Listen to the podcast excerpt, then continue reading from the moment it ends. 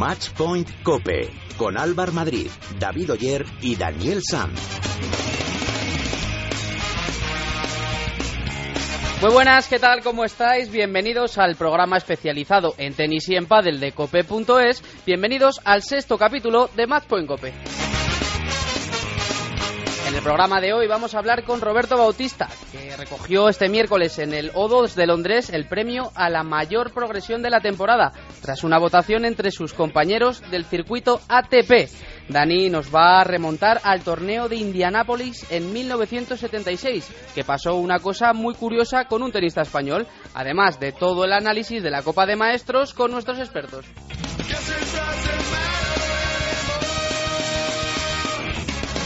Soy Álvaro Madrid y como cada lunes me acompañan David Oyer y Daniel Sanz. Muy buenas, compañeros. Hola Álvaro, ¿qué tal? Muy buenas. ¿Qué sensaciones os ha dejado esta Copa de Maestros?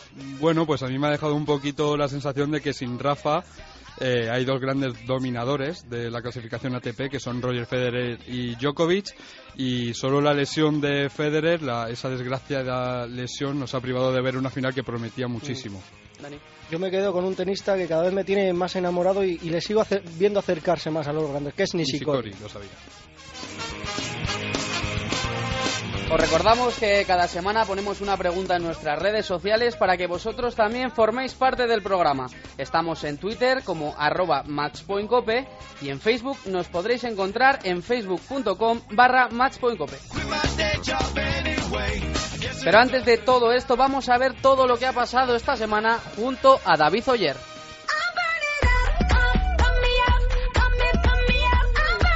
Finalizó la temporada de tenis a falta de la final de la Copa Davis y lo hizo ayer en Londres con un sabor amargo porque no hubo final de la Copa de Maestros.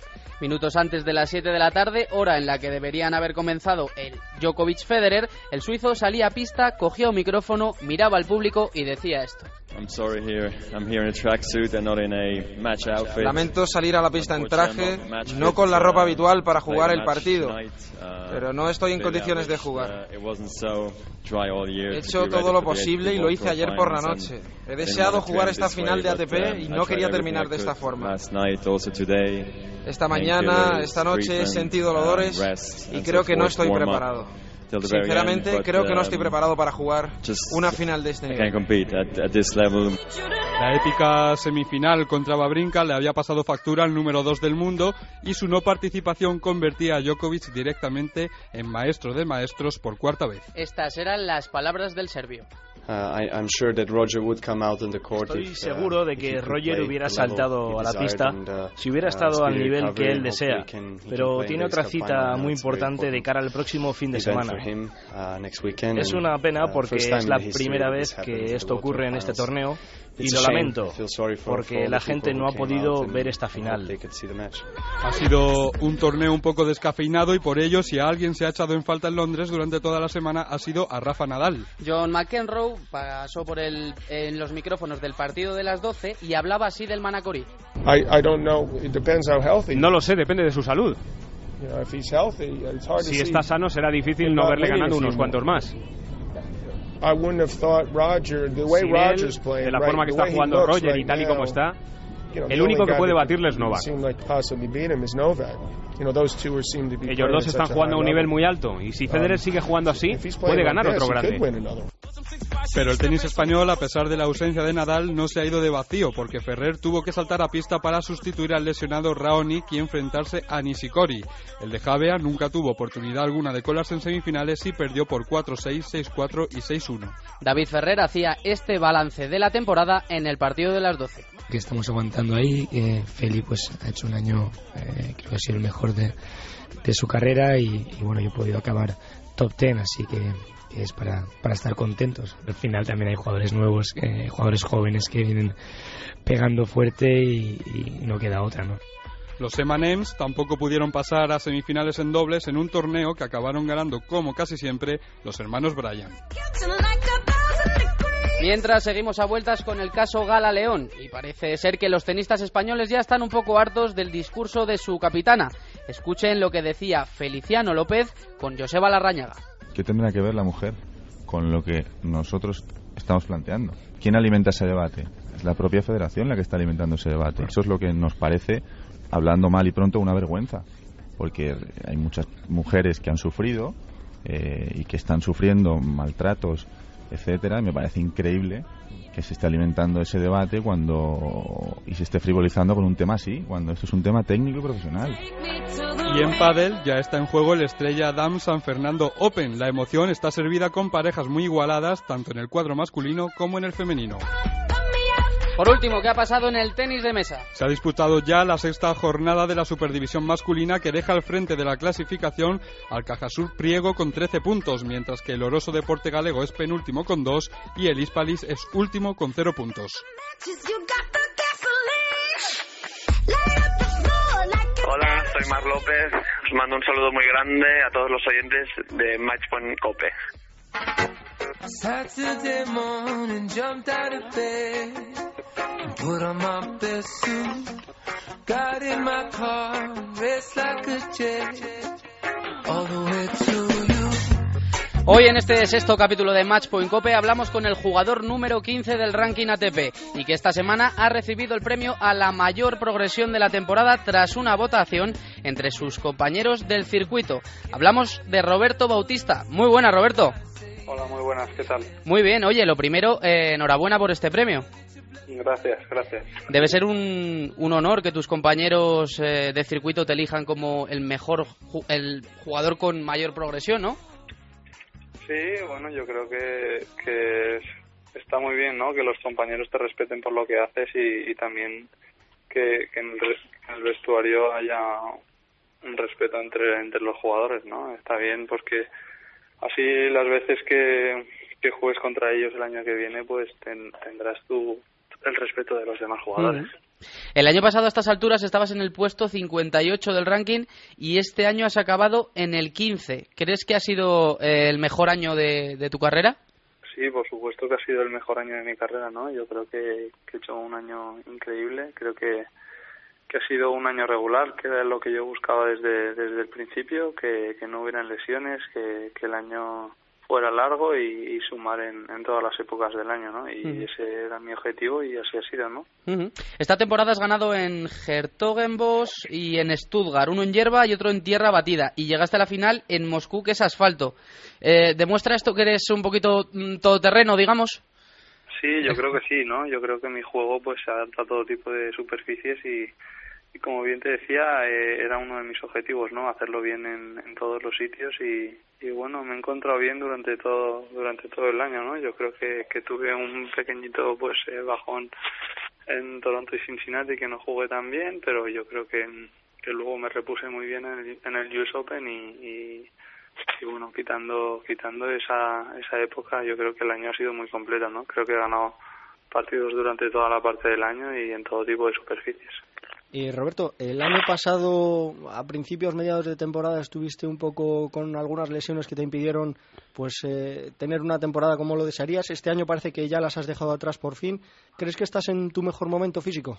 Sí, yo creo que, que llevo tres o cuatro años con mucho trabajo, con mucha carga de trabajo. Yo creo que mi cuerpo pues eh, ha mejorado mucho a nivel físico, a nivel a nivel de, de aguante también y, y bueno, yo creo que, que el año que viene y el otro pues aún voy a seguir mejorando, ¿no? Yo creo que ahora también con, con el nuevo trabajo que, que voy a hacer con Javi y con Piles y yo creo que me van a ir muy bien, ¿no? Yo creo que, que el año que viene pues eh, trabajando así de bien seguro que va, que va a ir bien.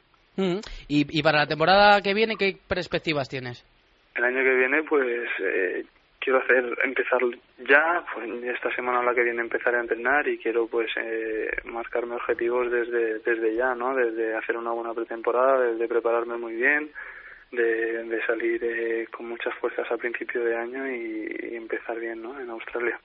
Dónde está el techo de la carrera de Roberto Bautista bueno eso no lo sabemos no ni yo ni tú ni nadie no entonces eh, lo bueno es que desde hace muchos años siempre he ido mejorando y, bueno, yo creo que lo importante que creemos tanto yo como mi, mi grupo de trabajo es que, que existe la posibilidad de mejorar y, bueno, pues yo creo que eso es importante, ¿no? Que, que no diga hasta aquí hasta aquí he llegado y hasta aquí es lo máximo que creo que pueda dar, ¿no? Yo creo que puedo dar más y, y bueno, eh, en eso en eso estamos, ¿no? Trabajando e intentando exprimir todo nuestro tenis al máximo.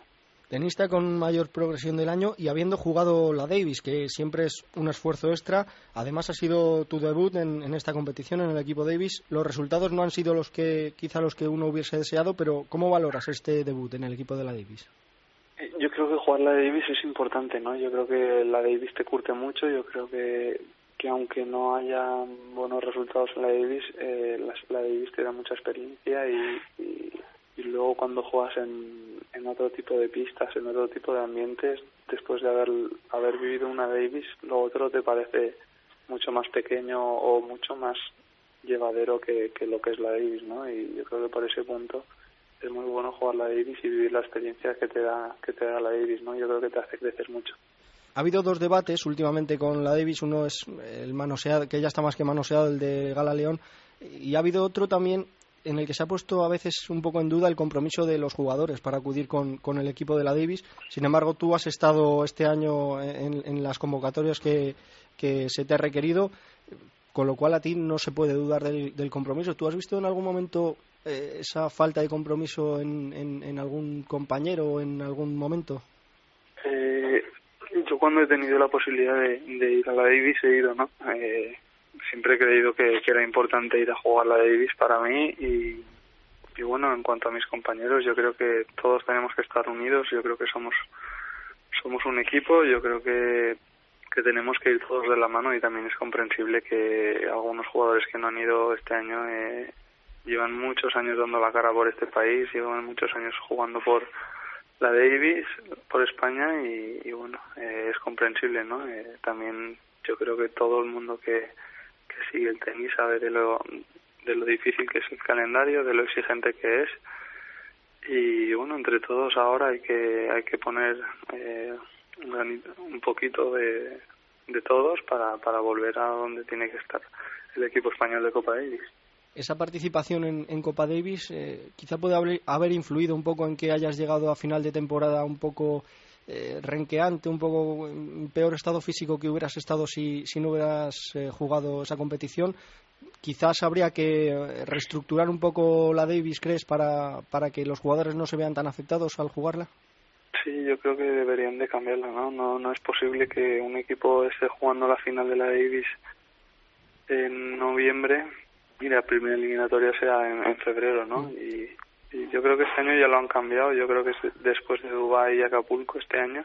Uh -huh. Y bueno, es, eh, es un dilema que tenemos los jugadores y, y discutimos mucho en los, en los meetings y deberían hacer algo, ¿no? Eh, para cambiarlo. Uh -huh.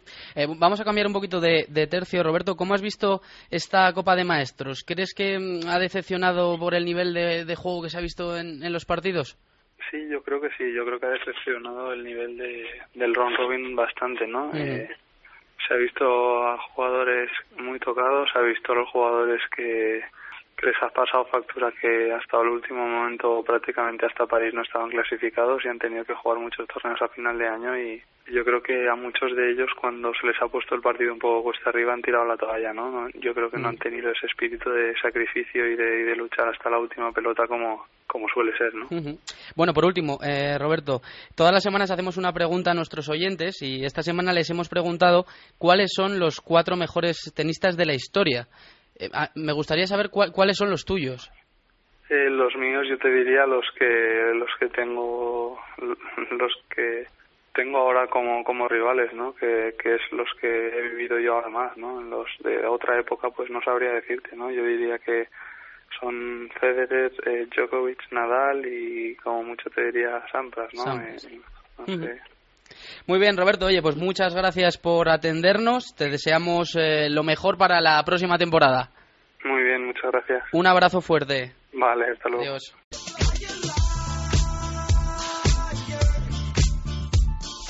Vamos con la opinión sobre la pregunta de la semana.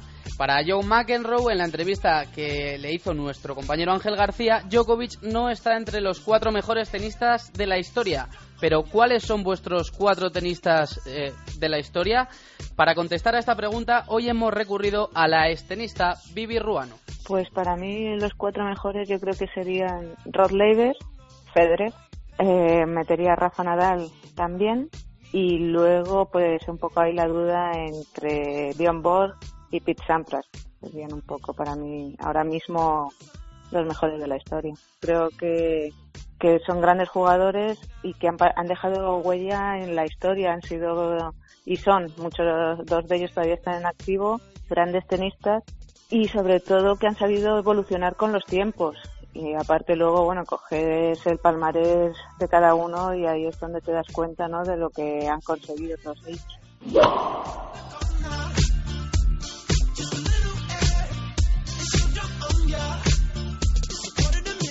Es momento ahora de irnos de viaje a Londres, donde ayer finalizó la Copa de Maestros. Allí se encuentra nuestro compañero Ángel García, que está a punto de coger un vuelo de regreso a España. Muy buenas, Ángel. Hola chicos, muy buenas. Y allí está también el redactor jefe de Tennis Topic, Rafa Plaza. Hola Rafa. Hola, ¿qué tal? Muy buenas. Oye, ¿cómo habéis visto esta descafeinada Copa de Maestros? Pues igual que tú, muy decepcionante. Eh, de los 14 partidos que se han jugado, porque ni siquiera la final se jugó, eh, yo vi un buen partido, que para mí fue el de Ferrer Nishikori, disputado, competido y con alternativas. Vi un partidazo auténtico, que fue el de Roger Federer Stamba Brinca, y vi 12 partidos absolutamente prescindibles. O sea que yo, bueno, lo, lo resumió a las mil maravillas y lo sabe Rafa Plaza, que fue el que me lo enseñó en Twitter nuestro compañero del New York Times, Ben Rothenberg, que puso, aprovechando las siglas del World Tour Finals, WTF, World Tournament Forever, o lo que es el peor torneo para siempre. Y eso es lo que espera él y lo que esperamos todos. Yo no recuerdo una Copa de Maestros tan desafinada como esta. eh, Rafa. Se puede resumir básicamente en el partido entre, entre Federer y Babrinka, ¿no? Porque al final es el partido en el que se lesiona Federer, el mejor partido del torneo. Y si hablaba del Ferrer Nishikori, pero bueno, al final también David ahí en el tercer set pagó un poco el peaje físico de la temporada y un torneo impropio, ¿no? La gente esperaba espectáculo, peleas, son los ocho mejores, nada más hay que ver los precios de las entradas y ha sido la peor Copa de Maestros que yo recuerdo en mucho, mucho tiempo. Ángel, ayer decías en el último tramo de tiempo de juego que no se puede dudar de, de Federer, ya que nunca se ha retirado en un partido empezado y que de los 1.221 partidos que ha jugado, solo se ha retirado en tres ocasiones antes de empezar. Pero eh, esta ocasión yo creo que puede ser un poco diferente, ¿no? Porque tiene la oportunidad de, de ganar su primera Copa Davis. ¿Creéis que se borró o que realmente eh, estaba, estaba para jugar pero se reservó para, para este fin de semana?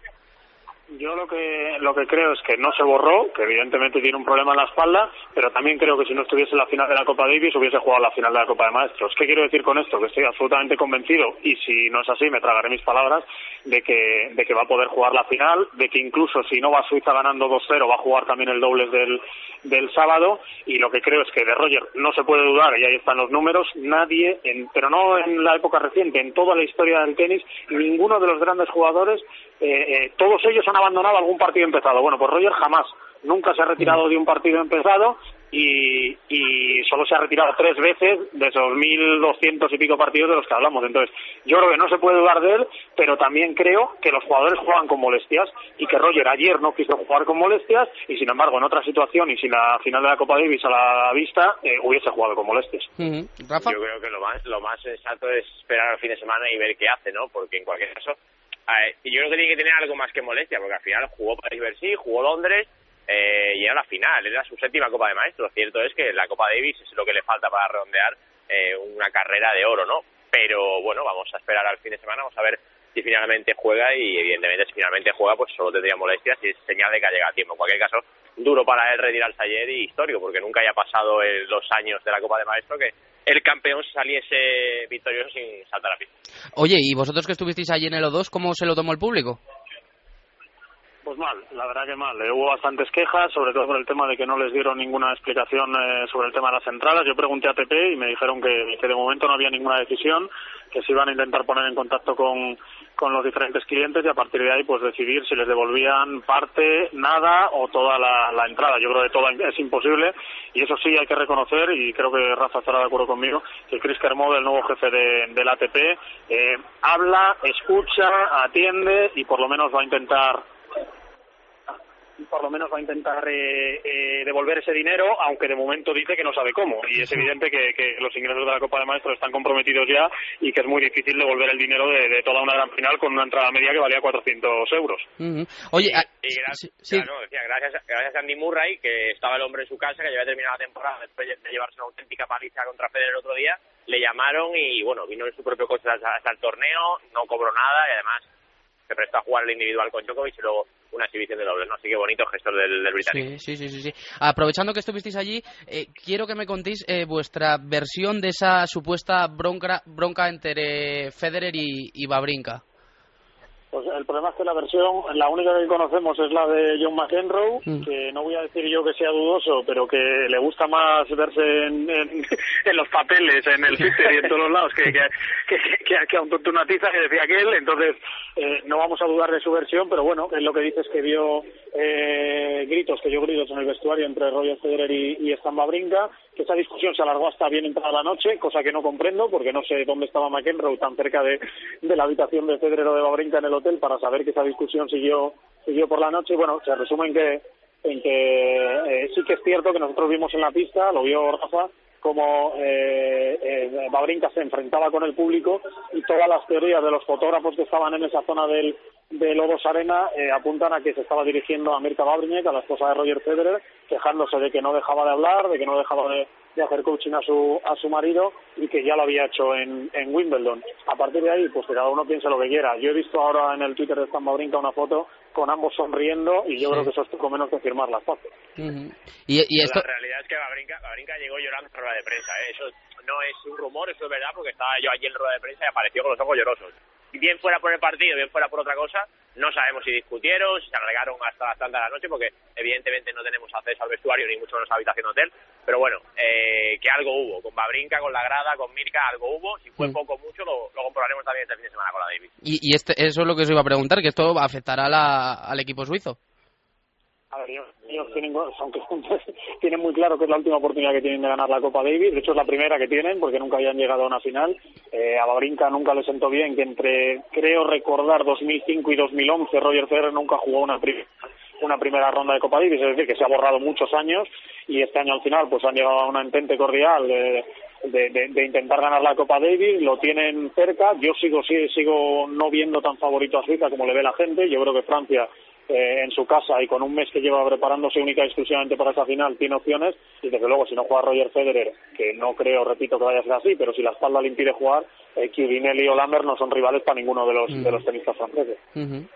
Eh, bueno, pues hablando de la Copa Davis, eh, bueno, recordamos que se va a disputar este, esta, este fin de semana, que esta semana se han confirmado los equipos. Recuerdo que Francia va a ir con Songa, Monfils, eh, Beneteau y Gasquet, y que Suiza lleva a Federer, Babrinka, Chunelli y Lamer. ¿Cómo veis esta final? Bueno, pues lo, que decía Ángel, eh, hay mucha gente, o, o, quizás la prensa también, que da favorita a Suiza, pero ni mucho menos. Primero porque Babrinka lleva un año irregular, ya lo hemos visto aquí, es capaz de, de poner aprieto a Federer y de tenerle partido ganado y de luego última hora no cerrar. Y es un reflejo su temporada, ¿no? De picos, de picos buenos, como en Australia y Monte Carlo, pero también de, de bajos, ¿no? Entonces, bueno, eh, si Federer juega y está al 100%, yo creo que se puede contar con sus eh, dos puntos individuales, pese a que hay que ver contra quién juega, si es Monfil, si es Songar, cómo llega físicamente, tierra batida, son muchos factores, ¿no? Pero la clave del doble va a ser que va a brincar, o sea, la clave de la eliminatoria, perdón, va a ser que va a brincar, pueda sacar adelante uno de sus puntos o que en ese caso el doble se inclina a balanza, ¿no? Dobles que, si todos sigue su curso normal, deberían jugar Federer y Babrinka también. Ángel. Yo, de todos modos, en el equipo francés, es evidente, van a intentar jugarlo todo Federer y Babrinka y si las palas se lo permite va a ser así. Eh, yo en el equipo francés, y lo comentábamos el otro día, estaba Rafa Plaza también presente con, con David Ferrer y con Feliciano López antes de la entrevista en el partido de las 12. Yo he hecho en falta, a mí me sobra Gasquet, ha tenido una temporada muy regular, un final de temporada todavía peor, y, y, a mí me sobra Gasquet, por mucha calidad que tenga, creo que no, que no está en forma, y yo hubiese apostado o bien por Gilles Simón, por si tiene que jugar un individual, que por lo menos es un jugador que es muy pesado, para que te voy a engañar y te lo voy a definir de otra forma, entonces te va a alargar, te va a alargar el partido y te va a cansar a cualquiera de los rivales, y, y si no hubiese apostado por, por, por mantener el doble que ha llegado hasta Copa de Maestros y que es campeona de Roland Garros, Benito y Roger Baselén. Es cierto que ahí te juegas, te juegas a que tu única vía para el tercer individual sea eh, Benetó, pero bueno, eh, a mí creo que se ha equivocado ahí el, capitán francés, pero bueno, eh, todo va a depender al final del estado físico de Roger Federer, pero yo repito que le doy más opciones a Francia de los que le da la gente. Eh, bueno, por último, antes de dejaros que cojáis vuestros vuelos, esta semana hemos preguntado a los oyentes que quiénes son los cuatro mejores tenistas de la historia, y me gustaría saber quién son los vuestros. Mira, yo te lo digo muy fácil además. Para mí el mejor de toda la historia es Rod Laver. Eh, bueno, el mejor de toda la historia es Roger Federer jugando al tenis. Pero los resultados dicen que es Rod Laver por una sencilla razón. Durante sus mejores cinco años de tenis no compitió en el Grand Slam y aún así tiene 11 y es el único tenista de la historia que ha completado los cuatro grandes el mismo año dos veces. Primero como amateur, luego como profesional. Es decir, los números dicen que Rod Laver eh, el número total de Grand Slam dicen que Roger Federer, aparte de su forma de, aparte de su forma de jugar, y luego a partir de ahí, pues los números dicen que Pete Sampras y, y Rafa Nadal. Y si eh, John McEnroe el otro día en el partido a las 12 y esos cuatro nombres, pues yo me fío en este caso de John y mantengo esos cuatro nombres. ¿Y para ti, Rafa? No, voy a ser más profesional, lo que sí que voy a cambiar un poco es el orden, ¿no? Para mí, como no he visto a Leiber, he visto algo en blanco y negro, pero muy poco, me va a poner a Federer, entre otras cosas, no solo por el número de títulos, sino por la forma de jugar, por todo lo que ha logrado, entonces Federer, Leiber, Sampras y Nadal. Esos dos últimos los podéis ordenar como queráis. Muy bien, bueno, pues Rafa, Ángel, muchas gracias por compartir este ratito de radio y que tengáis buen viaje de regreso a España. Muchas gracias. Un abrazo, compañero. Un abrazo.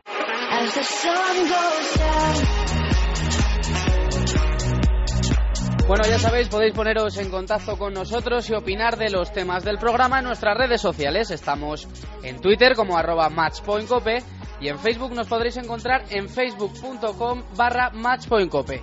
David, ¿qué nos cuentan los oyentes? Bueno, recordamos que esta semana queremos que nos digáis vuestro top 4 de la historia del tenis y si se diferencia mucho del que dio McEnroe aquí en Cope. Juan Ignacio nos dice que McEnroe seguramente no esté en su top 4, pero que su carisma era único. Ernesto asegura que ese top 4 le parece acertadísimo, pero no olvidemos a Agassi, que reconoce en su biografía que odiaba el tenis y eso tiene doble mérito. Y Fran apunta que Ivan Lendl y Bjorn Borg no se quedan lejos de ese top 4 de eh, McEnroe. Fuera de la pregunta semanal, la decepción es total por esa final que no fue entre Federer y Djokovic. Sin Rafa en el torneo era el mejor partido que se podía ver y ambos llegaban como toros, apunta Jesús, con el cargamento de cerveza que había comprado yo para el partido y al final nada, me lo reservaré para el España-Alemania de mañana de fútbol, comenta Roberto. Y Agus dice que hay que pensar en los que han pagado la entrada y que los partidos de exhibición que se jugaron no dejaron contento a nadie. Pues nada, seguid atentos al Twitter a lo largo de la semana porque colgaremos la pregunta para el programa del próximo lunes. Hola, soy Juan Martín Díaz y estás escuchando Matchpoint Cope.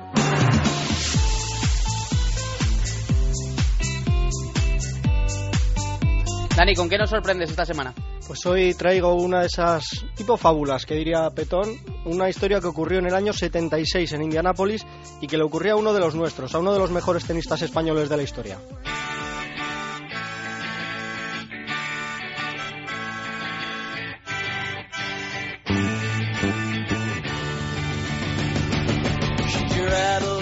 Otro día estábamos aquí en la redacción, Álvar, si te acuerdas, escuchando Tiempo de Juego y en el programa estaban regalando varios iPhone 6. Sí, sí, sí, me acuerdo. ¿Y te acuerdas de cuál era el método para participar? Eh, había que mandar un WhatsApp a un teléfono que decía Paco. Eso es un simple mensaje de WhatsApp y te podía tocar un iPhone 6. Imagínate la locura que se desató entre los oyentes. Se desató bastante además porque los sistemas se colapsaron, llegaban en mensajes a otra a otras personas, vamos, una locura. Llegaron miles de mensajes, no solo inundaron el sistema de tiempo de juego, sino como dices, también el teléfono de un oyente. Hola Arsenio, muy buenas. Hola, buenas tardes. Arsenio tiene un número muy parecido al eh, número del WhatsApp que estamos dando para el sorteo absolutamente gratis. Dios mío. Es una pasada. El iPhone 6. Te pedimos disculpas, Arsenio. Llevo cuatro días, que en total en los cuatro días serán unos 800 o... 800. 800 WhatsApp en apenas cuatro días recibió este buen hombre. Eh, y los contestó a todos, según dijo, ¿eh? El caso es que escuchando aquello, recordé una historia parecida en la que un número de teléfono erróneo le dio un quebradero de cabeza importante ni más ni menos que a Manuel Orantes. Hoy vamos a conocer esa historia que le ocurrió hace 38 años en Indianápolis, Estados Unidos.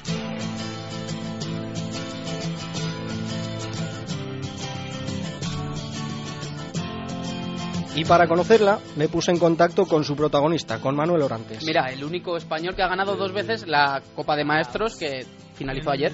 Eso es, Manuel llegaba a este torneo que, del que hablamos como vigente campeón. Lo había ganado en el 75 y en el 73.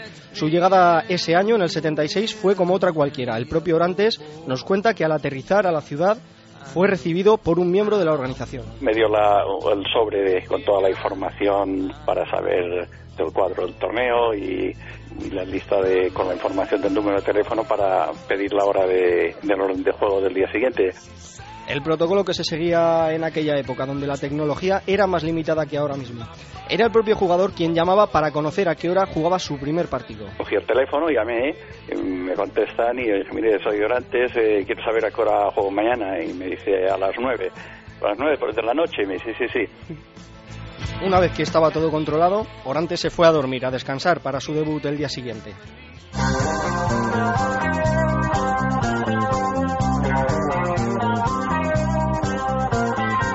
Llegó el día del debut en el torneo y aunque jugaba a las 9 de la noche, Orantes fue algunas horas antes. Claro, calentar, preparar el material, etcétera. Y para llevarse una desagradable sorpresa.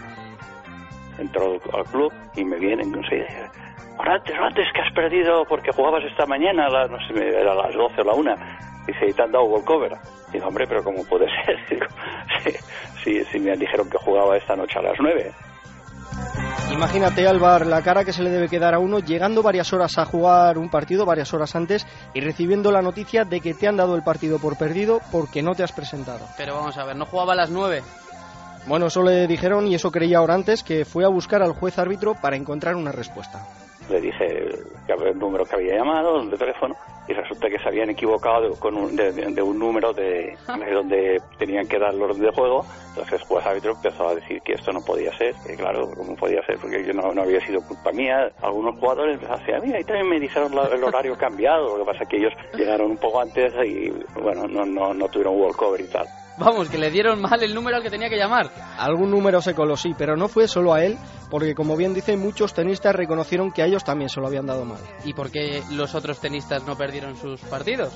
Porque igual que antes fueron horas antes a sus encuentros y se enteraron a tiempo. Sin embargo, la diferencia entre la hora que le dijeron a nuestro protagonista y la hora real a la que jugaba fue demasiado amplia y no pudo salvarla.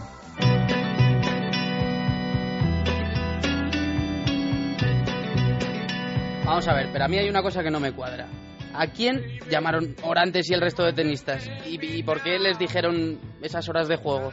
Buena pregunta, Álvaro, porque igual que en el caso de los iPhone de tiempo de juego, el lío se inició con un número incorrecto, pero la continuación fue bastante distinta. El oyente de tiempo de juego contestó a todos los WhatsApp diciéndoles que se habían equivocado. Sin embargo, el hombre de Indianápolis se cansó bastante antes de tanta llamada. Me empezaron a llamar tanta gente diciendo que a qué hora jugaban y empezó a decir eso ahí que no, que se equivocaban de número.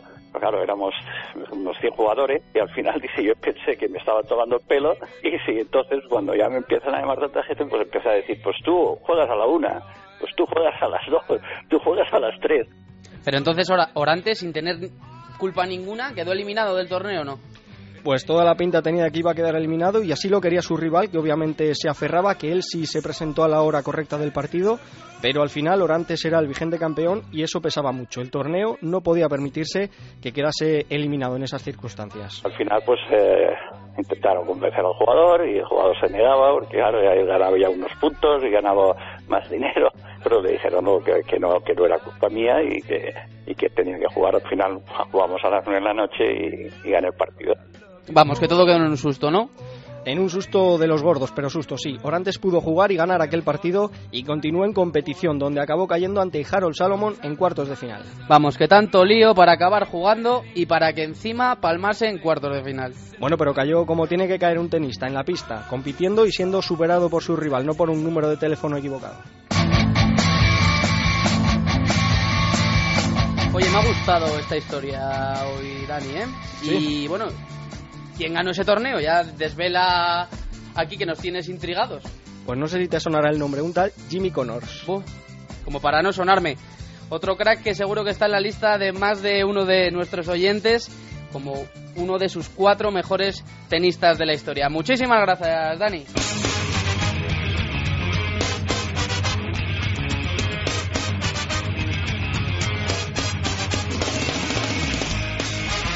David, antes de irnos, ¿qué tenemos para la semana que viene? Pues esta semana Francia y Suiza se juegan a partir del viernes la final de la Copa Davis en terreno galo. Los suizos parten como favoritos porque tienen como primeros espadas a Federer y Babrinka, pero los franceses se hacen fuertes en casa y seguro que no lo pondrán nada fácil. Va a ser seguro que apasionante. Estaremos también muy atentos a todo lo que ocurra en la prueba del Golpa del Tour que se está disputando en San Fernando, a ver si vuelve a haber sorpresa o no. Y en tenis de mesa, séptima jornada de la Superdivisión masculina el próximo fin de semana. Muy bien, muchas gracias David. Pues hasta aquí ha llegado este sexto capítulo de Match Point Cope. Muchas gracias por estar ahí. En la técnica ha estado mi paisano Víctor Catalina, que se nos ha quemado la campo frío esta semana, macho, y estamos aquí debatiendo sobre el tema. Que nada, que volvemos el próximo lunes. Que disfruten de la semana.